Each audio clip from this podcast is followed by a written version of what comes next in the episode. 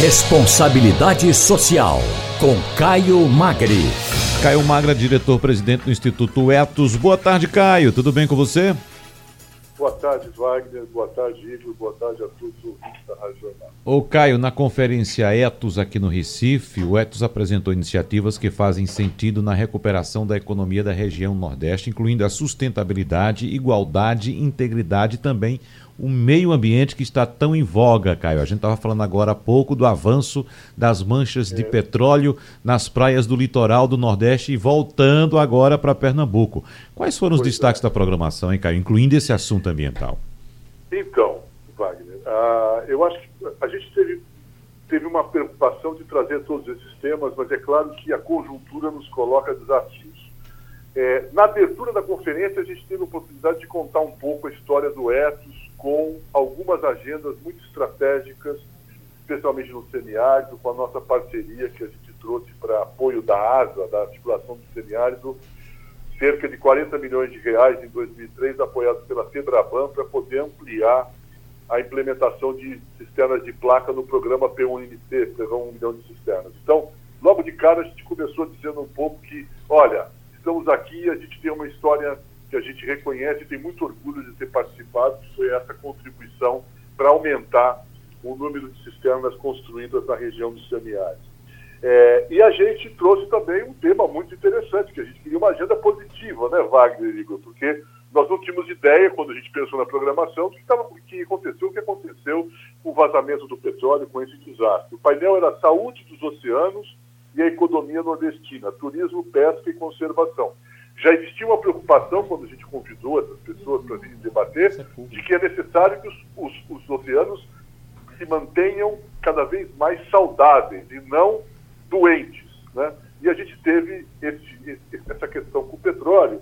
Então, o debate acabou sendo praticamente em torno desse problema. E há uma, uma, uma, uma percepção de todos os participantes, do público e dos debatedores, de que a gente não tem fiscalização, a gente não tem responsabilidade e a gente não tem condições cada vez mais necessárias né, de prevenir acidentes como esse, desastres como esse. Então, a, essa foi um pouco a conclusão. É, e acho que a conferência do Etos, uh, Wagner, tem, uma, tem uma, uma, uma, uma coisa bacana quando ela acontece, é que se você, além das ideias, consegue buscar soluções e propostas factíveis. E eu vou dar um exemplo. Um dos painéis mais importantes foi o painel que a gente discutiu a, a, as expectativas e potenciais e desafios do consórcio do Nordeste, essa iniciativa que organiza aí os nove estados nordestinos com os nove governadores. Quem esteve dialogando com a gente foi o secretário de comunicação é, do Maranhão, secretário de Estado, Rodrigo Lave, e nós no final tivemos um, uma convergência de um consenso de que o Etos é uma organização que mobiliza empresas. Se o Etos reconhece que o consórcio é uma boa iniciativa para um diálogo entre o setor privado e o setor público, especialmente porque organiza soluções comuns com problemas comuns, por que não então criar um movimento de um fórum empresarial de apoio ao consórcio, de diálogo com o consórcio? Saímos de lá, portanto, com uma tarefa e um compromisso público criar um uma conversa com algumas empresas e entidades empresariais.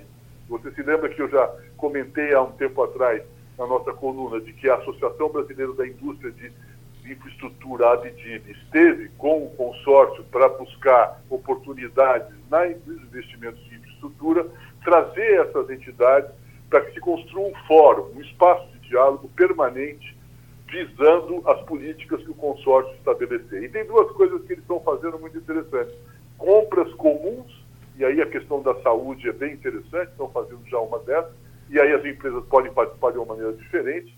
E o tema do tratamento dos resíduos, que é uma questão ambiental gravíssima, se não for tratada de uma maneira intermunicipal e interestadual, nós não vamos ter nenhuma solução. Foram algumas coisas que eu destaco aqui da conferência. Caio Magre, muito obrigado, um abraço para você e até a semana que vem. Um grande abraço para vocês, abraço a todos os ouvintes da Rádio Jornal.